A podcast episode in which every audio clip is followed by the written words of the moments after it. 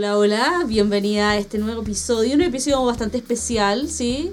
Eh, estamos muy felices de poder compartir con ustedes y mm, hoy es un gran día, hoy es un gran día. Sí. Hoy vamos a hablar de algo, cosas muy interesantes, Eh, vamos a volver a las raíces y vamos a hablar de mujeres en tecnología. ¿sí? Eh, vamos a dejar de, de lado un rato las polémicas, las conspiraciones de Melisauria, ¿sí? Sí. El, dato, el dato duro de Regi, El dolor. el, dolor. eh, Las guerras frías de la- la Belén. Exacto. Sí. Y nos vamos a ir a un. eh, vamos a hacer un capítulo eh, inspiracional. Me gusta. ¿Te gusta? Sí. Pero Me inspiras, Belén. Ya me siento inspirada. Sí, y, y bueno, esperemos que les guste, les agrade, lo pasen bien. Y vamos a empezar obviamente con nuestro dato freak eh, rápidamente. Eh, vamos a empezar por Melisauria. ¿Lo tienes, Melisauria? ¿Listo? Sí, por supuesto. Es una triste historia. Bueno, mi nombre es Melissa para los que no me conocen. Y les quiero contar una, más que un dato free, una triste historia. Mi apellido es Veloz.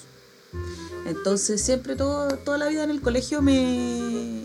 Típico que me, si llegaba atrasada a la clase me decían, ay usted señorita, usted que no es veloz y llega atrasada. Ay, qué Y fome la "Ah, talla. Buen sí, chiste. sí, llevo eh, 20 años y nunca me han dicho ese, ese chiste. Eres tan divertido. La cosa es que en la universidad me obligaban a hacer un ramo de mm, eh, como acondicionamiento físico. Ujú. Era obligatorio. Entonces un día, un día mm, tenía que, me desgarré la pierna corriendo. Y todo el mundo decía, oye, la de veloz, no sé qué. Mi dato freak es que me fui a examen por ese ramo de educación, de educación como educación física me fui a, a examen. Tenía, el examen era correr como en la playa ¿Ya? y fui la última en llegar y Oh. todos me tuvieron que esperar hasta el final. Oh, qué fome. Sí, y yo era la veloz. Gracias por Qué eso, triste. Meli. Era una triste historia que quería Gracias por compartirlo. Siempre he pensado eso de la gente, por ejemplo, que por ejemplo se llama, no sé, Juan Delgado y es gordo. Siempre he pensado lo mismo con esos apellidos. Igual es triste, po, porque igual te pueden hacer mucho bullying cuando chico. Sí, pero es como ¿O no? bullying fome, es como mal bullying. Pero un ¿cachai? bullying muy chileno. Sí. Es como, ah, Delgado. O otros otros otros apellidos de la vida que, que uno los puede usar para eso. Armando Casa. Eh, sí. Claro. ya, dejémosla ahí porque si no. Mal. Eh, pero triste historia, Melisauria. Sí. Regi, Regina del Mal. Escucha, mi dato freak igual es como.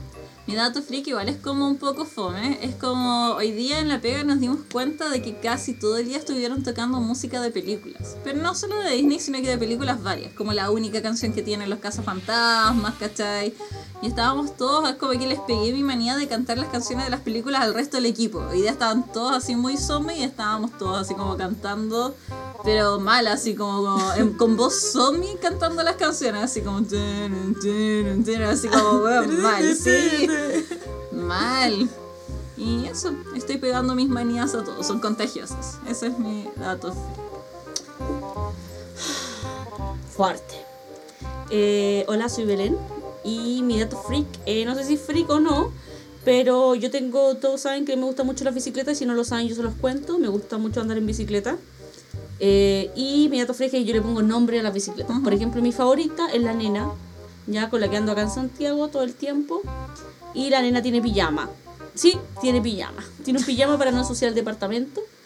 Y un. ¿Pantuflas o pijama? No, un pijama, un pijama de pez. Eh, yo lo voy a subir a una historia de Instagram para que ustedes vean el pijama de la nena. Pero es especial para Sí, ella. es especial para ¿Es ella. como customizado? es customizado tú- para ella.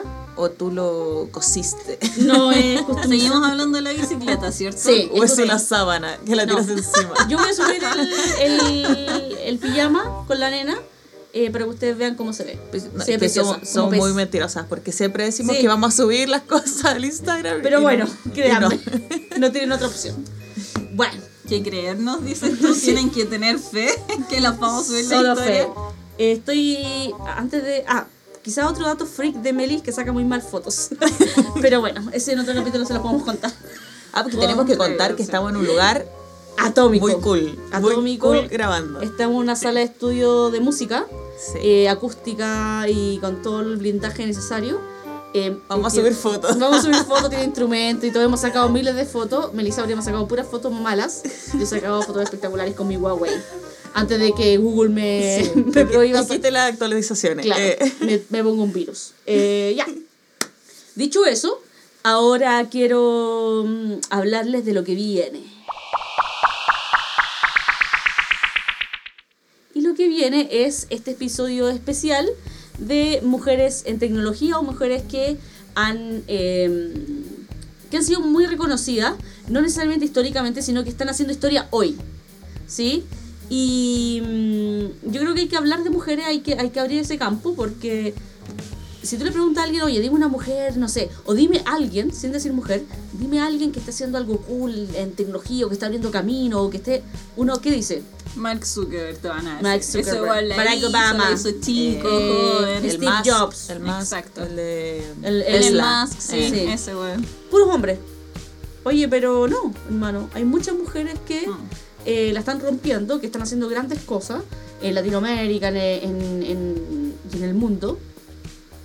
Y es bueno hablar de ellas, ¿sí? Y nosotros hemos elegido eh, entre muchas mujeres eh, un par que en realidad nos, nos inspira día a día. Espera, Melissa tenía, la Meli tenía algo súper bello preparado para este Ah. momento. Las palabras que habías dicho en delante de por qué íbamos a hablar sobre mujeres en tecnología. Sí, porque. Muy inspiracional. Lo que decía Belén es que generalmente que no hay, no hay mujeres que estén haciendo pocas cosas en tecnología. No hay pocas mujeres. Pero sí, nunca se habla de ellas. Mm. Siempre se habla de otro... Y cuando se habla de ellas, es para... eh, siempre sale mucha más gente diciendo, no, en verdad, eh, ella no hizo... Lo que pasó con el episodio cuando hablamos del hoyo negro. Sí, Y- pero entonces es bueno que nosotras como mujeres también promocionemos otras mujeres. claro. Porque si no lo hacemos nosotras es difícil que otros lo hagan. Ujú. Eso es horrible. Muy bello.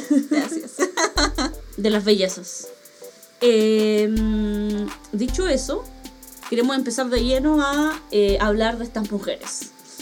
Y voy a dar la palabra, o voy a decir quién quiere empezar con su elegida de, esta, de, de- de este episodio. Yo opino de que empiece la Belén, porque la Belén va a empezar con el ejemplo más cercano a su corazón, Sí. más cercano a ella. Y también, es- It's también nosotros la queremos. Es verdad. Sí, Espero obvio. verlo la próxima semana, que, que les cuento que no voy a estar aquí con ustedes. Querida jefecita. Sí, pero voy a, voy a Lima y justamente espero encontrarme con esta mujer eh, poderosa. Sí, ella es Mariana Costacheca. Eh, ustedes la conocen, bueno, Meli Regi, obviamente, yo, porque ella es la fundadora, una de las fundadoras de la oratoria. eh, que hace la oratoria. Yo nunca he hablado de la oratoria en estos podcasts. De hecho, creo que muy brevemente. en pero es lo que nos episodio. une. Pero es lo que nos une y por donde nos conocimos y lo que nos llevó a meternos al mundo de la tecnología. Exacto. Eh, y bueno, yo elegí a Mariana Costa porque primero es latinoamericana y creo que eh, hay que hablar de nuestra, ¿cómo se llama? Nuestra región, ¿sí? Nuestro sector. Eh, ella es creadora o fundadora, co-founder de Laboratoria, eh, que es Laboratoria, un, eh, un programa que forma mujeres en tecnología. ¿Para qué? Para que tengamos una Latinoamérica más diversa, inclusiva, eh, en el que todas las personas puedan tener las mismas oportunidades. Y eh, esta, bueno, se la define como una emprendedora social cuando tú lees como todo su reportaje y todo lo demás. Es peruana Mariana Costa. Y empezó con una historia bastante particular con los otros socios del laboratorio. Eh, ellos empezaron a hacer como un- una especie de cowork de software, ¿eh? ¿Sí? Y tenían muchos hombres desarrolladores y empezaron a buscar mujeres y bueno, brevemente la historia, pero no encontraban. Y se dieron cuenta, eh, buscando, buscando mujeres y todo, que no había nada que formara mujeres developer y empezaron a ver la historia, el historial de por qué la mujer en tecnología, etc. Y Mariana dijo, bueno, o bueno, no sé si Mariana exactamente, pero eh, se dijo, ¿por qué no crear un lugar donde se le pueda capacitar a mujeres, enseñar a mujeres? eh, y eh, que sean mujeres que no han tenido posibilidades o que no han tenido una oportunidad en el que se puedan realizar eh, 100% y abrir este paso porque hay una gran oferta eh, de developers pero no hay mucha no hay tanta como se llama eh, cantidad de gente para desarrollarlo y en Latinoamérica hay una gran cantidad de mujeres que no han tenido acceso a la educación o han tenido una educación que no ha sido totalmente buena, que no le ha permitido optar a oportunidades. Y de hecho eh, hay muchas mujeres que, bueno, todos sabemos que las mujeres tienen menos años de escolaridad que los hombres. ¿ya? Por lo tanto, sus oportunidades se rebajan muchísimo. Y eh, con un modelo solidario en el que en realidad tú cuando estás estudiando no pagas, sino que pagas después. Y eh, así partió eh, un piloto en Lima, ¿sí? ya llevamos más de 6 años, 6 años con, en, en Lima y 5 acá en Chile. Y eh, ha pasado toda una gran historia, ¿sí? Y Mariana, para hablar ya no de la oratoria, sino que netamente de Mariana, eh, fue una de las elegidas eh, innovadoras, innovadoras de Perú, sub 35 por el MIT. Y ha tenido muchos premios, muchos reconocimientos, como el Global Innovate, eh, de Innovadores Enterprise Summit, eh, que, donde estuvo con Max Zuckerberg y con Barack Obama, que es como una foto, una imagen o un video muy viralizado, en el que Mariana está, está con estos como dos grandes, ¿sí? De, del mundo, porque al final son como gente como demasiado emblemática. Bueno, alrededor también habían otras personas que también estaban haciendo grandes cosas y que también habían sido premiados en sus países. Y eh, finalmente lo que quiero decir es que una mujer que no estaba dentro del campo de la tecnología, de hecho Mariana estudió eh, algo relacionado con políticas públicas o con ese desarrollo, eh, que vio una necesidad, que encontró un campo, que conectó con algo netamente que el mundo necesitaba, o que Latinoamérica en este caso necesitaba, y abrió la puerta a que muchas mujeres pudieran ser transformadas bajo ese, ese cambio. Yo soy una de esas, trabajo ahí, eh, no es para que me suba el sueldo, pero... Mira, jefecito, si me escuchas. Pero ese es mi quiero norte. Pero ese es mi norte. Sí, no, pero creo que va a ser una de las mujeres que va a pasar la historia por la gran contribución que ha hecho, no solo a un mercado diferente laboral, sino que eh, con una mirada inclusiva, diversa, en donde se ha demostrado que eh, tenemos una gran brecha de género, eh, sobre todo en este campo de la tecnología que crece cada día más y que solo se va agrandando esa brecha, y en donde podemos estar aportando hoy eh, a que eso eh, vaya disminuyendo. Ha sido tal el impacto que eh, la oratoria ya está en más de 5C en cuatro países, con, con mira a extenderse. Y es una mujer que de verdad cuando tú la conoces es súper simple. Y bueno, mega inteligente, yo como la admiro bastante. Eh, pero es súper simple, es muy cercana. Ella siempre dice que es como un ser humano más, pero, pero en realidad uno igual eh, tiene una visión muy distinta del mundo, muy distinta de las cosas. Eh, apostó, podría tener una carrera muy exitosa en su área, pero apostó por algo que es sumamente difícil, que es hacer algo por otros. Que en realidad no necesariamente te tiene que retribuir. Emprendimiento social. Eh, sí, es un impacto demasiado, es demasiado arriesgado. O sea, cuando tú lo miras de afuera, ya ahora bien la oratoria andando y todo, y dices, oh, qué genial, y me encanta la oratoria y todo, pero para echar a correr eso al nivel en que hoy estamos y que seguramente más adelante esperamos llegar, eh, con un liderazgo, pucha, tremendo pa- para, para llevar una organización tan grande y que, que genera tanto impacto. Creo que creo que si hubiese sido un hombre Mariana Costa, quizás incluso podría haber sido más reconocida de lo que ha sido hasta este minuto, que ha sido muchísimo, o sea, ha tenido mucho reconocimiento, premiación en Grace Hopper, eh, hablando en TED Talk de, de Ginebra. Mattel le hizo una Barbie. Mattel recientemente sacó una versión para muñecas que para cambiar los roles y una de ellas fue Mariana Costa, que es como Pero no se vende, solamente simbólica, eso me molesta. Sí. ¿Por qué, Ah, la no puedo tener esa es Barbie? como, es esa como el Barbie no me de, molestaría de los tenerla. De sí. Lisa, cuando Sí. Lisa Corazón de León. Exacto, exacto, exacto. Y em, espero que cuando vaya pues hagan una foto con la muñeca y se la mando.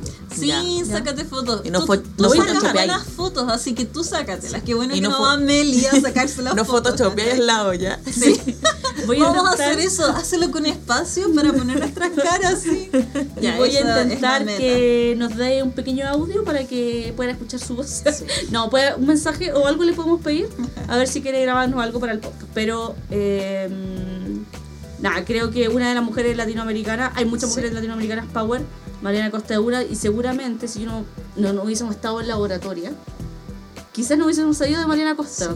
A mí me Y parece quizá- que su trabajo es de un impacto demasiado grande. O sea, tú con lo que ella hace no solo cambia, y lo que hace en verdad, ella lo dirige, pero lo que hace todo el equipo, no solo cambian la vida de algunas de las personas que están ahí, sino que del entorno de ellas también. Entonces es muy bueno su trabajo. Sí, el impacto Yo global. también he tenido la oportunidad de hablar con ella en algunas ocasiones y como Y como con ella, y en verdad es como súper sencilla y te das cuenta que como que está su, su mirada es Mm. como está pura llena está llena de puras buenas intenciones. Mm. como dirige laboratorio. El laboratorio está lleno de puras buenas intenciones Como Yo que- creo que eso es lo complicado, que cuando haces cosas con personas, eh, como emprendimientos sociales como lo que es laboratoria, lo difícil es que son personas y puede pasar cualquier cosa con las personas. sí, Es como, es delicado exacto, es muy difícil de poder llevarlo.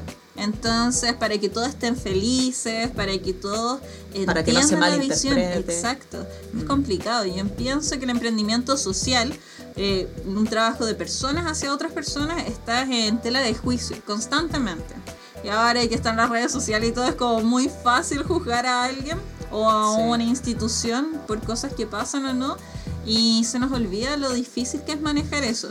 Entonces yo pienso que querer sacar adelante algo así, porque ya vamos en la novena generación, Eh, bueno, depende de, la, de los. Pero más o menos No, como nueve generaciones, Chile claro. sí. En, sí.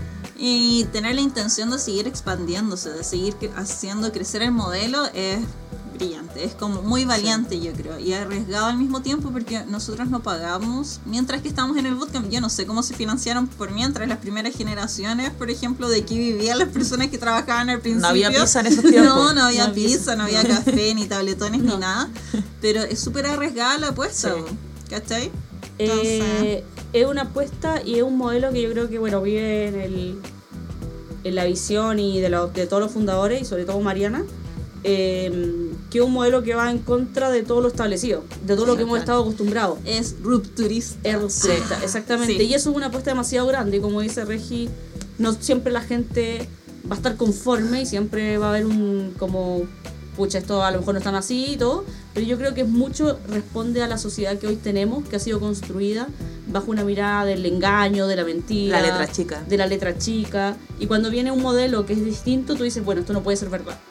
Y creo que esa apuesta en toda Latinoamérica eh, y que ha sido liderada por Mariana eh, responde eh, muchísimo a su visión y a la visión que nos ha podido expandir a los que tenemos el privilegio de trabajar en laboratorio o haber pasado en laboratorio con ustedes. Eh, y creo que es una mujer que te inspira y que, que es un agrado conocer y que Sí. es un agrado de tener como, como modelo a, a seguir, como role model. Que es cercana además, que no una persona que, no sé, digamos que como ya, no sé, Steve Jobs que te, no sé, se- imposible No es y- diva. No es No diva, diva, exacto, sí. eso. Claro. Siempre indio. Eh, claro, siempre indica. Sí. Y que, mm, que alguien que te demuestra que sí las cosas se pueden hacer, eh, sí se pueden hacer bien. y de buena Y de intención buena, sí, y que no, no tienes que estar buscando una doble intención por esa por, por lo que tú estás haciendo. Sí. Eh, y creo que vio, es muy visionaria también y todo el equipo de Founders es muy visionario y te traspasan eso. Creo que es un agrado poder tener el privilegio de trabajar. Yo sé que cuando pasen, no sé, 20, 30 años, van a hablar de Mariana Costa como de las primeras mujeres que hizo esto en Latinoamérica y que rompió con todos los esquemas establecidos dentro de la región. Eh, y eso es un agrado. Así que yo muy feliz de hablar de ella.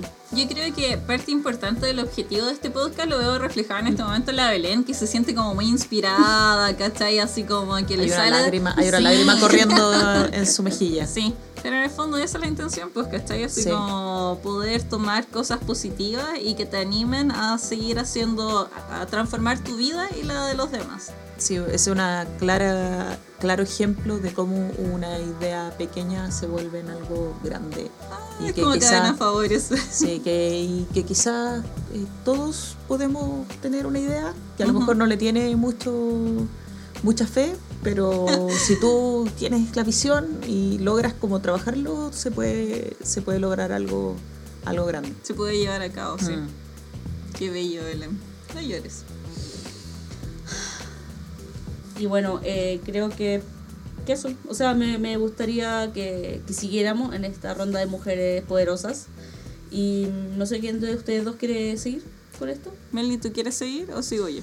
Bueno, ah, Bueno, bueno, yo les quiero hablar sobre una persona que quizás conocen porque es bastante famosa.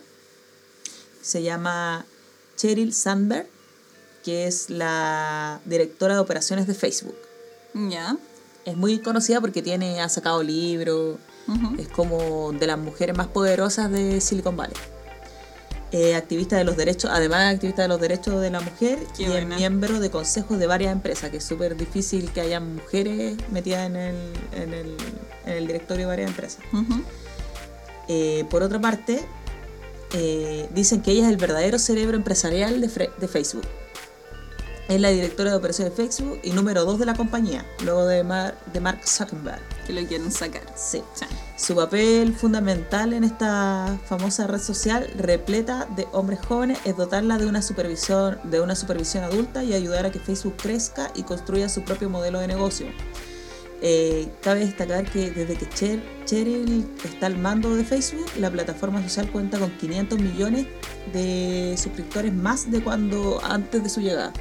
O sea, sea, puso orden. sí. Seca. Y además ella se enfocó mucho más como en el producto móvil de Facebook. Que es como. Porque antes igual todos usábamos el computador para meternos a Sí, Facebook sí, y ahora es como puro celular. Eh, antes de llegar a Facebook fue de la directiva de Google durante siete años. Desde el, 2011, desde el 2001 hasta el 2008. Estudió un máster en la Universidad de Harvard, un doctorado dirigido por un super economi- economista, yo no lo conozco, pero se llama Larry Summer. y fue como la directora de la secretaria del Tesoro en la Casa Blanca de Bill Clinton. Wow. O sea, ¿Qué así como, onda? cu- ¿qué onda tu currículum? O sea. Yo aquí vendiendo helados. Eh, se ha convertido en una de las, de las multimillonarias más jóvenes de la historia de Estados Unidos. Su fortuna supera los mil millones de dólares. ¿Y cuántos años tiene? La ejecutiva posee 12,3 millones de acciones de Facebook. Imagínate, tú teniendo como un... Un por ciento ciento asegurado. Tú, asegurado. tus hijos, tus nietos. Sí. Eh, ah, no, no, no sé qué edad tiene, pero es, es- yo la veo en su, no sé, debe, debe estar entre los 40 Debe y tener como 5, 40, sí. 50, sí. Eh, madre de dos hijos, estuvo casada con otro eh, gran directivo de Silicon Valley, eh, que, murió, que murió hace un, un tiempo atrás y que es viuda. Y creó un libro que se llama Lean In, no sé si... Sí. Sí, no sé.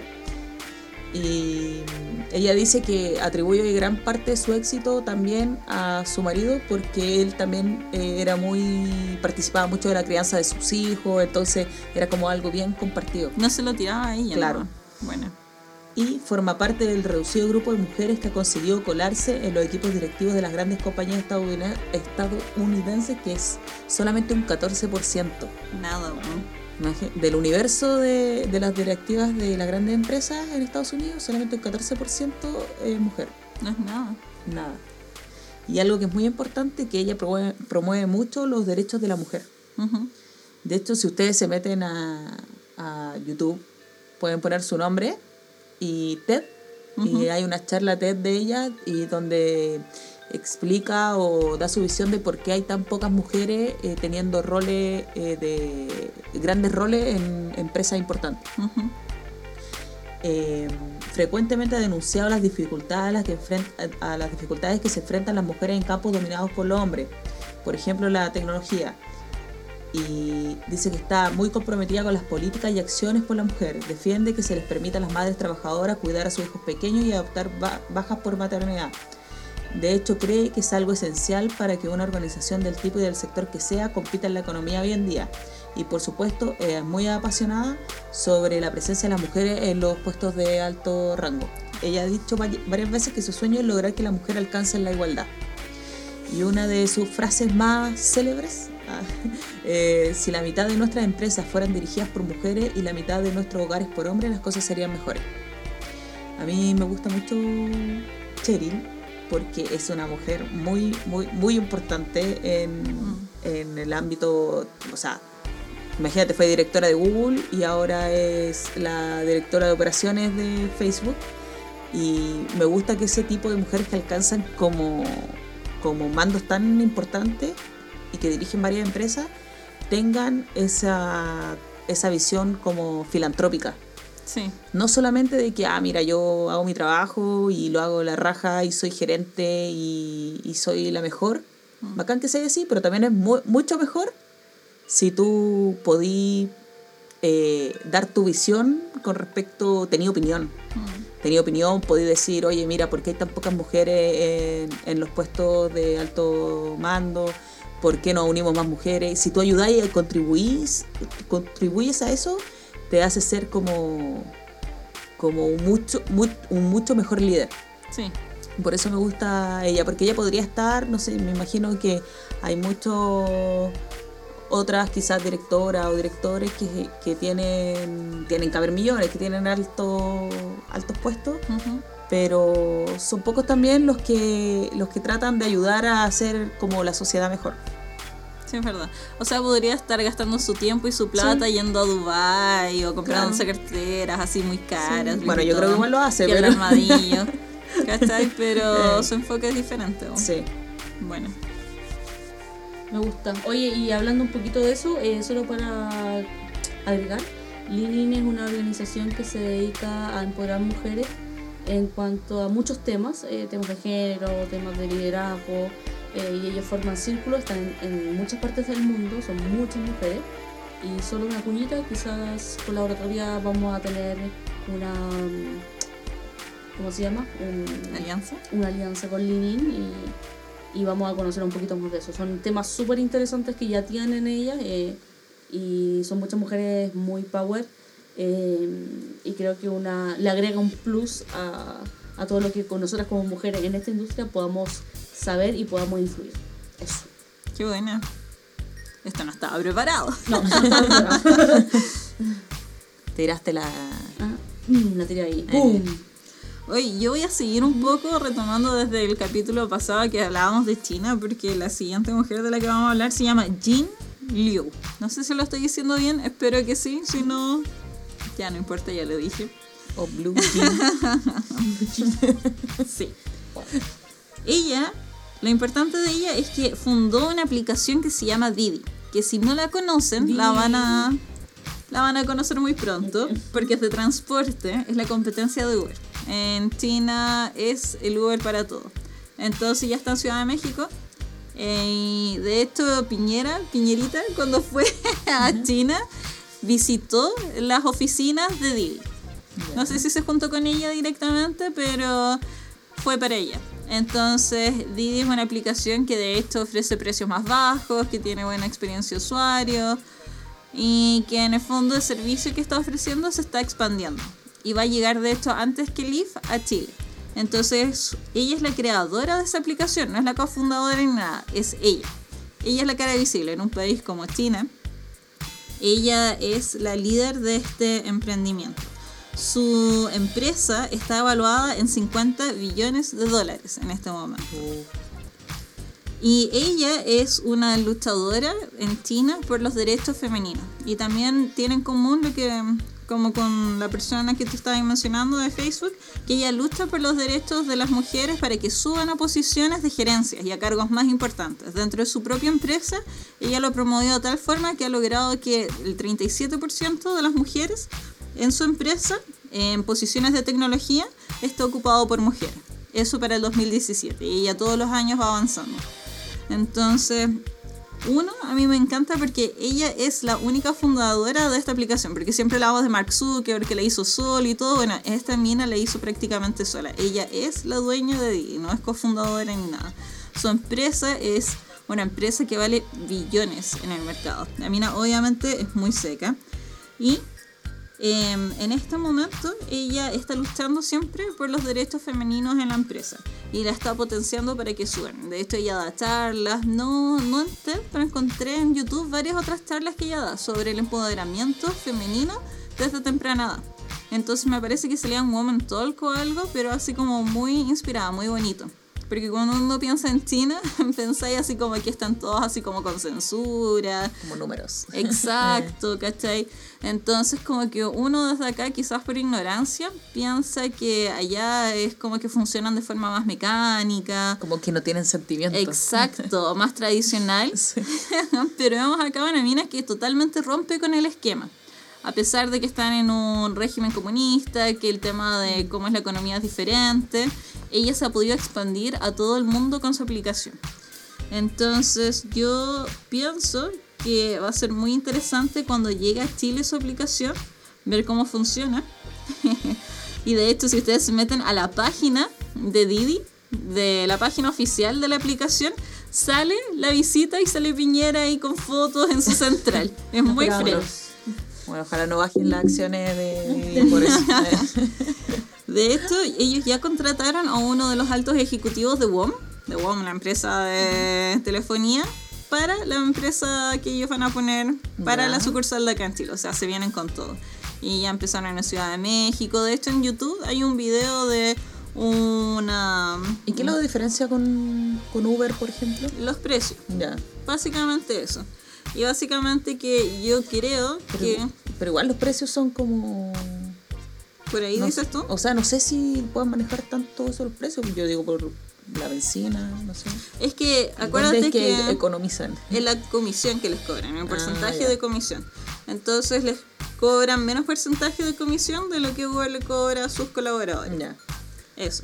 Que es como el tema de China, así como que le- no les importa ganar así como un 50% con cada transacción, sino que con que ganen un dólar por cada transacción, pero hacen muchas transacciones, ellos Sí. saben que ganan más. Bueno, ¿cachai? que en China da lo mismo, así un dólar por cada transacción son millones y millones. Sí. Todo bien. Sí, bueno. Igual es complicado. A mí por eso me llama la atención de que Pero Uber, Uber está, esto. tú que todo lo sabes, Reggie. Por favor, cuéntame. Ojalá. ¿Tú sabes si Uber está en China? No, me parece que no está en China. Me parece que por lo mismo salió esta opción. Ya. No estoy segura, eso sí. Nosotros Pero- estábamos hablando el capítulo pasado si Sí. lo- como las aplicaciones que, que no están en Chi- que están vetadas en China, pero tienen sus propias De hecho, estoy googleando Uber en China. Y me sale Didi, el nuevo Uber en China. y sale no. Uber chino. Así que yo creo que. Oye, y Quizás esta mujer, eh, Blue Jean. No, eh, Jin Liu. Jin Liu. Sí. Em, ¿qué, qué otra, o, o cómo, cómo llegó a esto? ¿Cómo llegó a descubrir esto? ¿No sabemos un poco de su historia hacia atrás? Hacia atrás tú dices su pasado oculto. Obviamente, como- porque debe haber sido una ninja oculta. Mira, en verdad no sale como tanta información sobre ella, sobre cómo inició su empresa, ni nada. Sobre la siguiente persona que voy a hablar sí sale más información, pero ahí es como información muy general, así como que tiene 41 años, que es de Wow, Pekín. Parece de 25. Sí, Miedo. increíble, ¿cierto? Y eso y uno que tiene básicamente. 15 y parece de, de 30. Bueno, que fue a la Universidad de Harvard, o sea, Mira, mucho de lo interesante eso, porque muchos de los magnates chinos o de, de, de chinos, o sea, de, de, de la población china que tiene mucho dinero, que son muy privilegiados, estudian fuera de China, Sí. No dentro de su mismo régimen.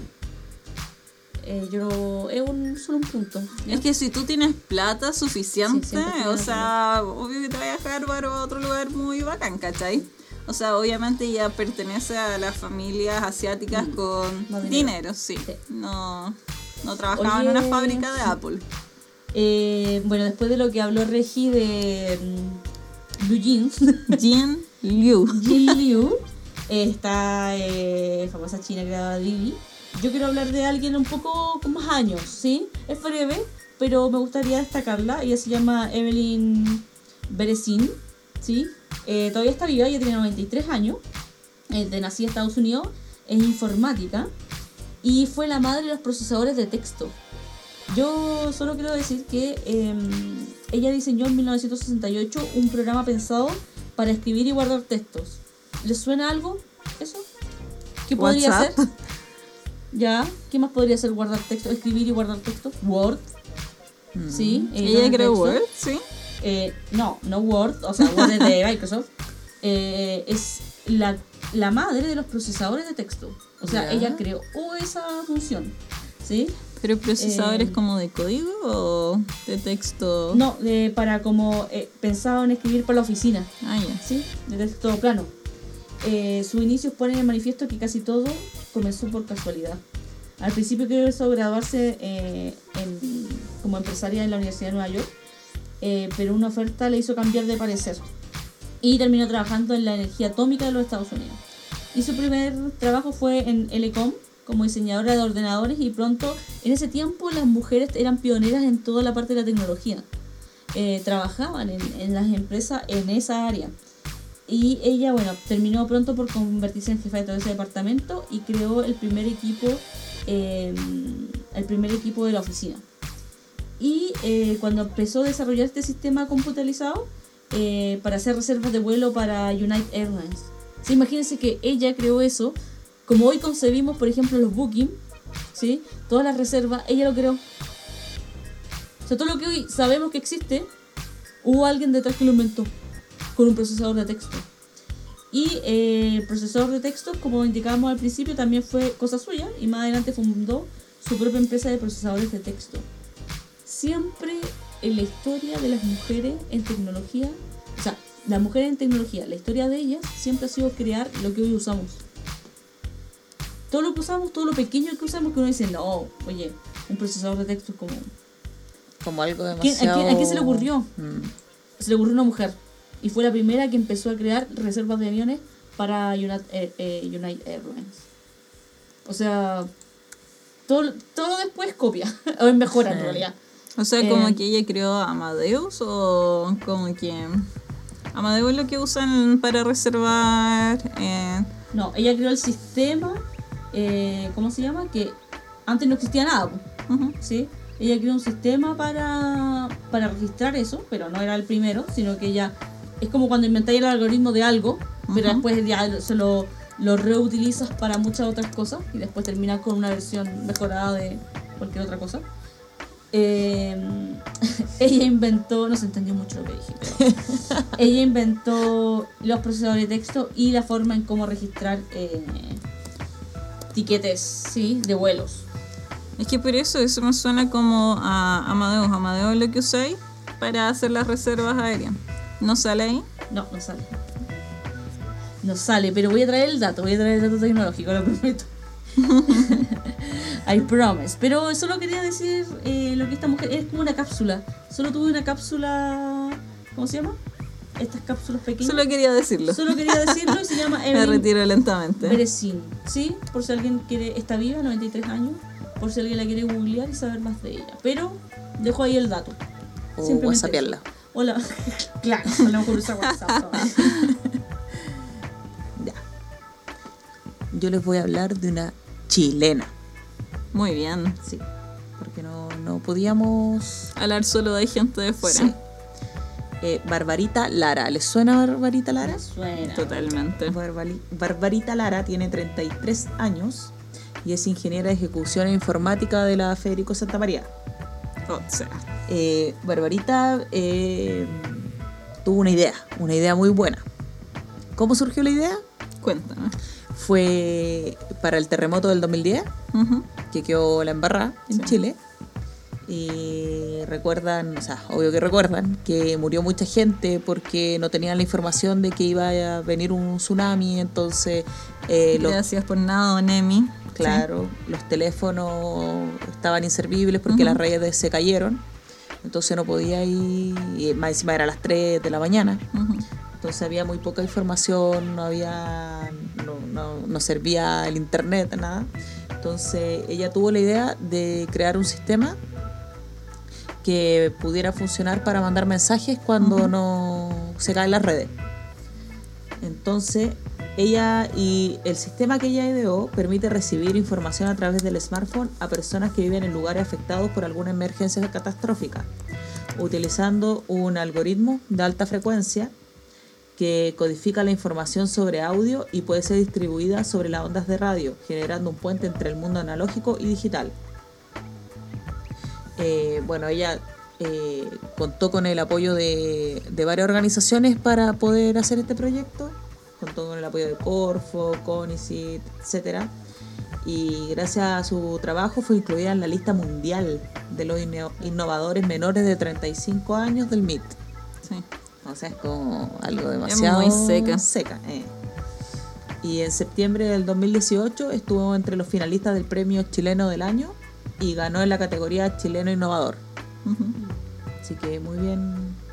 No, Barbarita, Barbarita Lara. es súper, súper, bueno, eh, es como súper pro de las mujeres, eh, está metida en muchas, es mentora de niñas. Sí, eh, yo le he visto harto en eso. sí, que va a dar charlas a las niñas en los liceos y cosas. Yo la he escuchado un par de veces y ella va prácticamente porque quiere ir, no, no porque le paguen ni nada, sino porque quiere promover eh, que más mujeres se metan en ingeniería, que más mu- mujeres se metan en tecnología.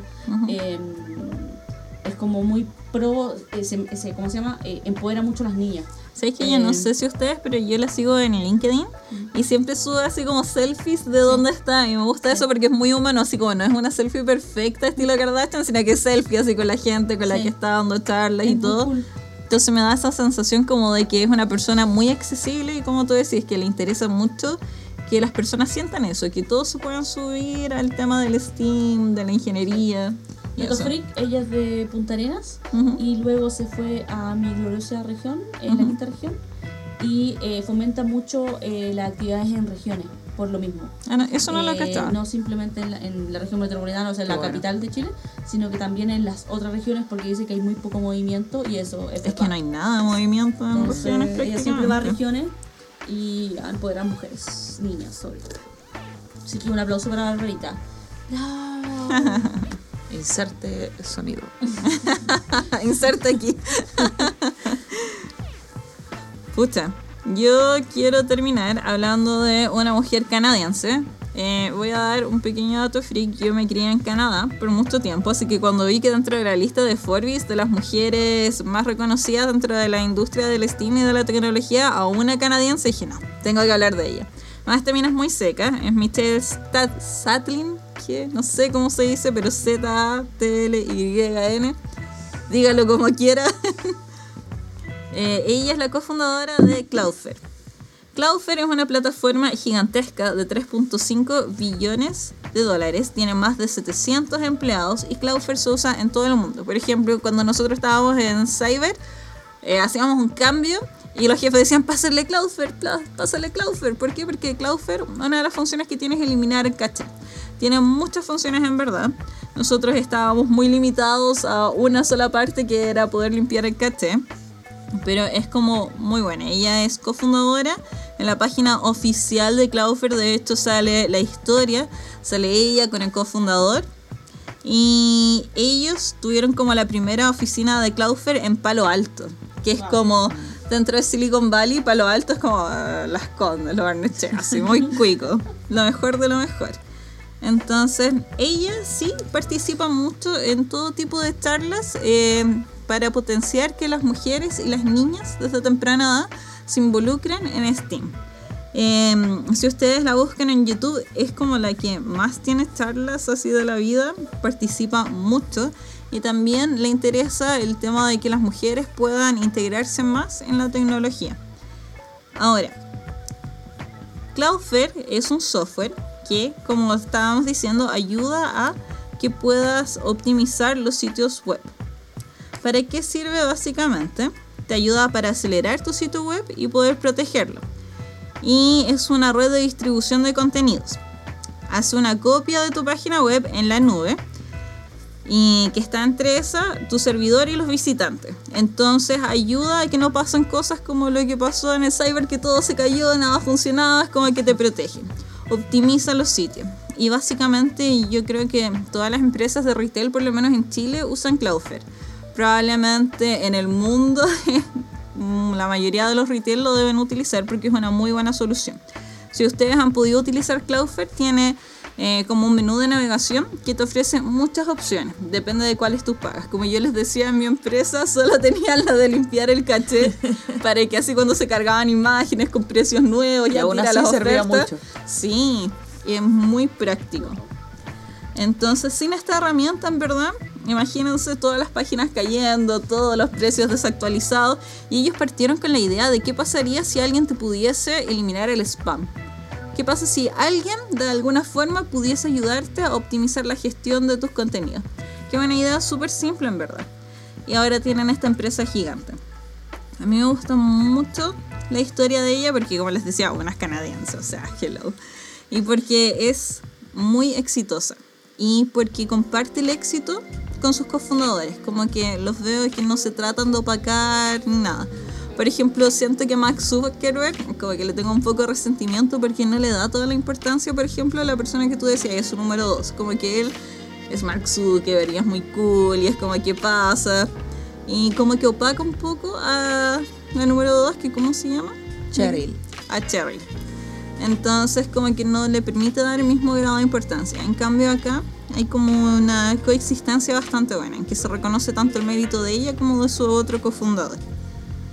Ella, um, antes de tener Clover, trabajaba como product manager en Toshiba. O sea, mientras que estudiaba para su MBA. Ah, no. O sea, lo puedo hacer todo. no, hay excusa, no pasa nada. Dinosaurio, no hay excusa. Así Ella como tiene no, que tengo- 39 estoy sin años. Podamos lograrlo. 29 años. Sí, podamos lograrlo. Me queda un par de años para lograrlo. Sí. Correcto. Eh, fuerte. Me gusta, me gusta que hablemos de mujeres. Me gusta que, que nos hayamos dado el tiempo de leer, de comentar, de inspirar eh, a más mujeres y hablar de ellas porque no es algo que sea común ni corriente. Eh, y creo que eh, como somos un podcast de mujeres en tech para mujeres en tech, tenemos que tener estos espacios para hablar de ellas. Eh, lo vamos a seguir haciendo eh, aleatoriamente, seguramente. Eh, pero creo que nos dimos este espacio, este breve eh, episodio, para abrir esta pequeña puerta. Para un mostrar- oasis, un Exacto. oasis en el desierto. para mostrar más y para no solo seguir hablando de eh, la contingencia, que a veces nos consume, eh, sino que también para parar y decir y buscar mujeres que nos inspiren a más. Em, dicho eso, Vamos a la contingencia. vamos a la contingencia, a lo que está pasando realmente Vamos afuera a lo que está pasando en el mundo. No. Debería haber así como música de noticiero. así Claro. tin, tin. Em, Oye, sí. Eh, pero eh, ahora quiero que hablemos un poquito, solo un ratito, algunas noticias o algo que hayan visto la semana que ustedes quieran recomendar antes de terminar. Y por supuesto, vamos a terminar con el glorioso contador de pizza igual. Sí, tenemos Porque- noticias, recomendados y contador de pizza. Perfecto, entonces vamos con esas ¿Qué noticias. más pueden pedir? Vamos con esa noticia y esa cortina musical. ¡Prim! bueno, yo no sé si ustedes usan Canva. ¿Saben lo que es Canva? Sí. O sea, O sea, hello. o sea, ¿qué onda? ¿Con quién crees que estás hablando? Todo lo que yo pueda haber hecho alguna vez que sea lo más cercano a diseño, lo hice por Canva. Bueno, les cuento que esta semana un hacker robó todos los datos de Canva. No todos, pero 139 millones de usuarios fueron hackeados. Eh, ¿a, qué, a qué- qué tipo de dato? ¿Qué tipo de datos? ¿Habré sido yo? ¿Qué clase ¿Habré de sido yo? habían? uno No, de tú esos usas la, la cuenta free. Ah, pero sí. hay muchas cuentas ¿Cómo lo pagadas. sabes? Porque Ah. ¿Espías con tu Huawei? Estoy segura que no pagarías por una cuenta de campo. Porque eres rata, eso dijiste. No dije eso, lo Te dijo ver. rata. No quería decirlo, pero lo dije. No dejé ver, ¿Y no, qué? no dejé. La información que fue vulnerada es la información de Google. Porque tú te puedes conectar con Google, así como y hace una Sí, magia así que se conecta con Sí. el token y todo eso fue vulnerado. O Ah, sea, ya. Sí, ¿viste, Belén? Porque yo estoy. o sea, yo me estoy conecto por Facebook, Google. probablemente Uy, estoy a me salvo. O Sí. sea, seguramente me hackearon también. Y se dieron cuenta que tengo cero pesos en mi cuenta. Así que te van a dejar ahí. Adiós. Pero desde Kanban eh, aseguraron que iban a mandar un correo a todos los usuarios que se vieron afectados por el hackeo. Y eso va a ser esta semana. Se va a ir el spam de ese correo. Claro, así que revisen su spam. Si es algo de Kanban, leanlo Sí. porque pueden haberse visto vulnerados. Y ahí tienen que tomar medidas. Como cambiar la contraseña de su Gmail. Eso, básicamente. Y sacar la información quizás bancaria que tienen. Bueno, ahí tienen que ver, dependiendo de qué cosas Qué tengan fuerte. asociadas al Google. Acuérdense que pueden asociar tarjetas de crédito. Todo Sí. está en Google, po. ¿cachai? De los Googles. Ahora, lo interesante de este hackeo es que es una persona que ya lo había hecho antes. Es un hacker llamado Gnostic Players, el que se autoatribuyó el Ah, ataque. Y porque y lo deja. Deja su marca ahí para que sepan que fue él. Sí, pues. Ya. Porque este loco lo que había hecho antes es porque robó 737 millones de datos de usuarios de varios sitios y el loco pedía un rescate de los datos en bitcoins. Porque si no, él los iba a vender al mejor postor en la dark web. Mm. Entonces, él ya había hecho eso antes y no se sabe si van a qué los buena. mismos con Pero, ¿y estos qué datos. hicieron eso? ¿Cómo ¿No que qué saben? buena? Eso es malo. Caca, no. Hackear es malo. ¿Qué onda? Pero es que lo encuentro súper ingenioso igual. como Como que haría una película con rescate, eso. Un rescate de los datos súper no. bueno. Eso está Yo a veces mal, digo, pero... No, sí, ya, está mal. Pero de repente la lógica No, que tiene... No, no, ninguna. Imagínate, Ninguna imagínate. que lo justifica. Pido rescate por No, los datos. No des ideas. Oye, pero ¿le pagaron Pero el rescate de los datos? Sí, pues varios usuarios lo hicieron. ¿Te acuerdas de, eh, de nuevo? Vamos a volver a los No, capítulos de. está mal, está mal. ¿Sabes qué? De cómo se llama esta. Black Mirror. Cuando. Era un poco más extremo, pero cuando no sé si se acuerdan, un capítulo bien fuerte, bien fuerte. Ah, eh, eh, que la gente miraba Hang the pornografía infantil. Sí. Y luego la Ah, persona lo sí. grababa y, le, y los extorsionaba. Bueno, no, no era eh, Hank de DJ, era. Otro. no importa, Sí. pero lo extorsionaba, ¿sí? Y después terminaban matándose entre ellos y todo lo demás. Como que les daba una lección, entre comillas. Sí, me acuerdo. Eh, bueno, un paso, un paso más allá nomás. Pero esos locos no pedían rescate de dinero. O sea, desde el principio sabía que todo iba mal porque te estaban manipulando. O sea, No, hace ellos esto, decían, anda al punto A, anda claro, al punto B. Como asaltar Pero, un banco. pero extorsionar a alguien no Sí. es lo mismo. Está- es que es otra forma nomás. No, sí. Es otra forma. Es como decir, oye, voy a exponer tus datos si no me pasas tanto. No, ¿Y sí. qué pasa si no tienes tanto dinero? Los venden lo en la Deep entonces... No A mí me gusta ese capítulo. No es súper- de. Ese capítulo que menciona la Belén es súper freak Es porque el loco, el protagonista, al principio sale como devolviéndole una hueá que se le quedó un pendejo y se le acerca y tú dices, oh, qué tierno. Y después al final decís, oh, el weón depravado, así Sí. como mal. No, Sí, horrible. Pero a medida que avanza, tú vas diciendo, "Ay, Weón, sí. Ya, pero- fuerte". Cuando está el dron y tienen que pelear. Sí. Ya, pero... No nos detengamos ahí. Black Mirror. Sí. Eso, esa es la noticia de la Deberíamos semana. hacer, insisto, deberíamos hacer un capítulo especial de Black uno. Mirror. Sí, de hecho Black Mirror es muy acertado en varias cosas, como futurista, pesimista, pero todo podría Que terminar tú así. dices que tú al final dices, oye, vaya, estamos un paso de esto. Es una Es opción. que siempre Sí. estamos ahí. Siempre Sí. estamos en esa cuerda floja. Esa es la noticia de la semana. Qué grande. ¿Qué les parece? Es fuerte porque cada vez estamos más expuestos eh, a las vulnera- vulnerabilidades de la web eh, eh, y a manos de gente poco eh, Escrupulosa. Inescrupulosa. Que no tiene escrúpulos. Sí, eso es verdad. Eh, Hay gente que no tiene escrúpulos, pero también. Pero Ah, que Meli admira. No, pero también, pero también sirve para que las páginas pongan más seguridad. O sea, para que las empresas pongan más seguridad en lo Sí. que hacen. Entonces, Se también necesitan a están, los ¿cómo hackers, por eso están los hackers de los- gorro blanco. Eso, los hackers Ah, blancos. quería decir sí. eso.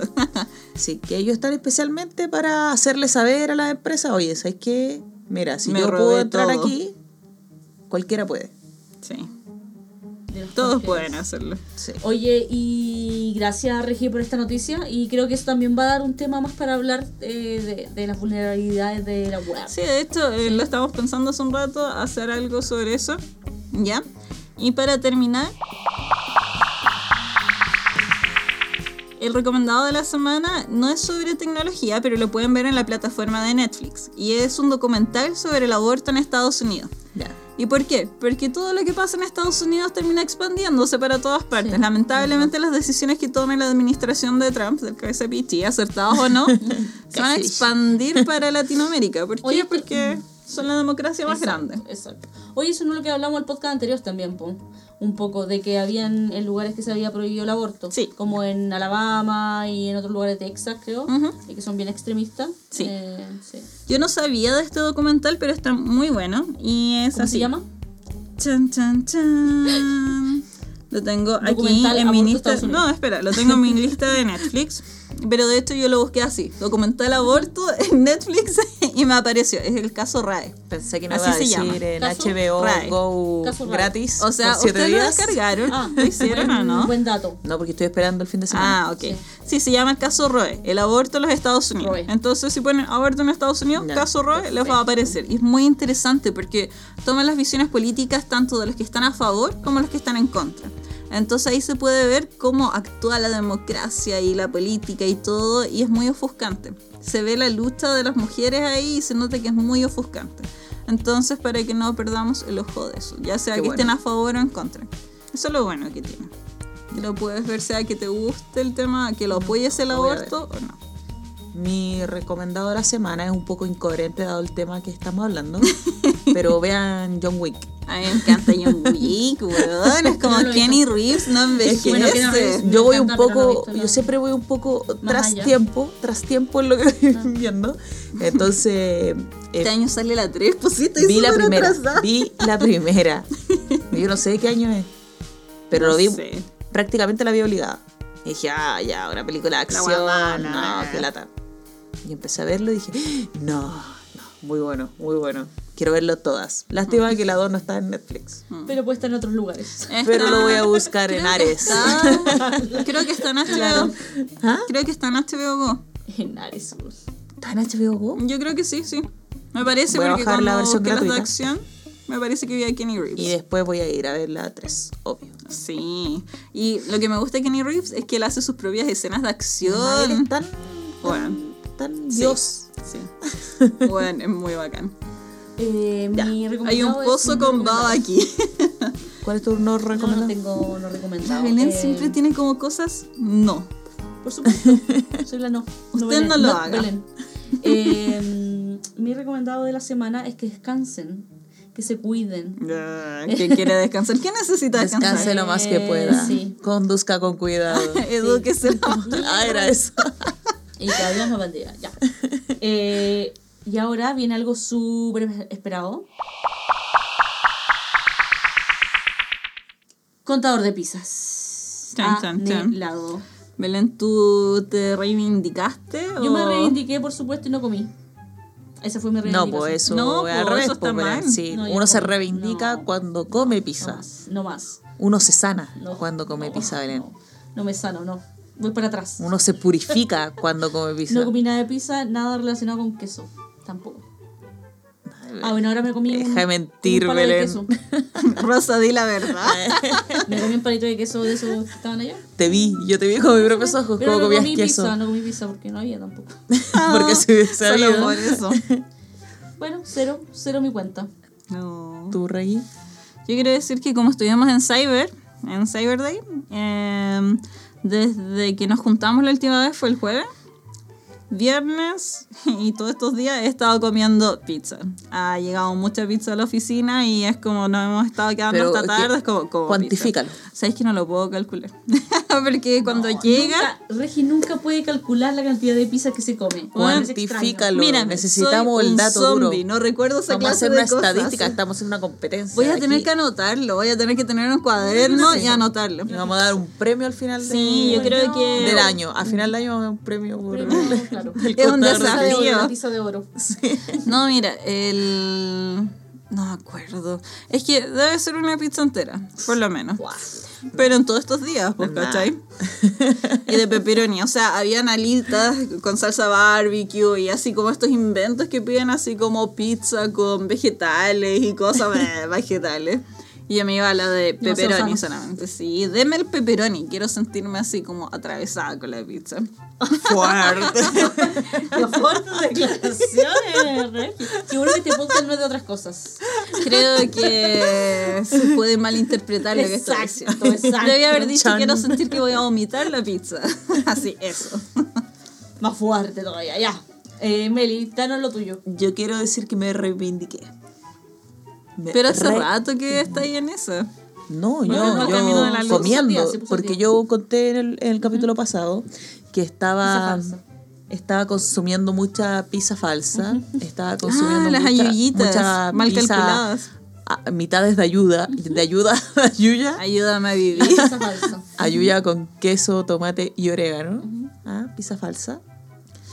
Eh, pero resulta que al lado donde trabajo hay un Pizza Napoli. ¿Ya? Entonces fui yo muy inocente. Y dije, Oh, bueno, ¿qué ¿qué venden voy aquí? Ensalada, a buscar ensalada. ¿Qué, qué ensalada voy a almorzar hoy? Pero se me cruzó un raro, raro que en Pizza Napoli vendan pizza. se me cruzó la carta de la pizza y dije, "¿Eh? ¿qué sucede?